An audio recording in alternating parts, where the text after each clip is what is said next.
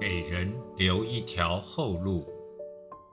春秋时期，楚庄王有次宴请群臣，正当大家喝得欢畅的时候，突然一阵风来，所有的蜡烛都被吹灭了，周围一片黑暗。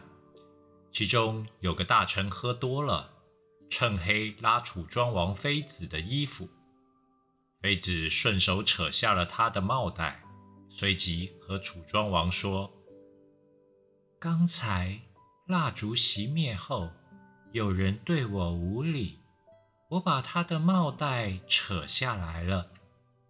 您促人点灯，看看谁的帽带断。”谁也没想到，楚庄王却对妃子说：“是我让他们喝酒的，为此去惩罚这个臣子酒后的一时错误，让他以后怎么做人呢？”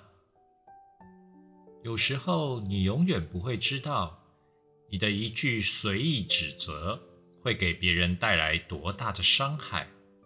于是。楚庄王为了顾及对方的颜面，命令群臣说：“今天众卿一起喝个痛快，不把帽带扯下，就表示没有尽欢呢。”大臣们都把帽带扯下来了，没有人知道刚刚轻浮之举是何人所为，那人因此逃过一劫。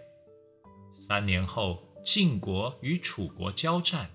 楚庄王几度陷入险境，都被一位将军及时相救。楚庄王感到疑惑，问道：“我对你并无特别恩惠，你为何如此奋不顾死？”这位将军说：“我罪当该死，我就是扯断那个帽带的人。”有句话说得好：“人为善。”福虽不至，祸已远离。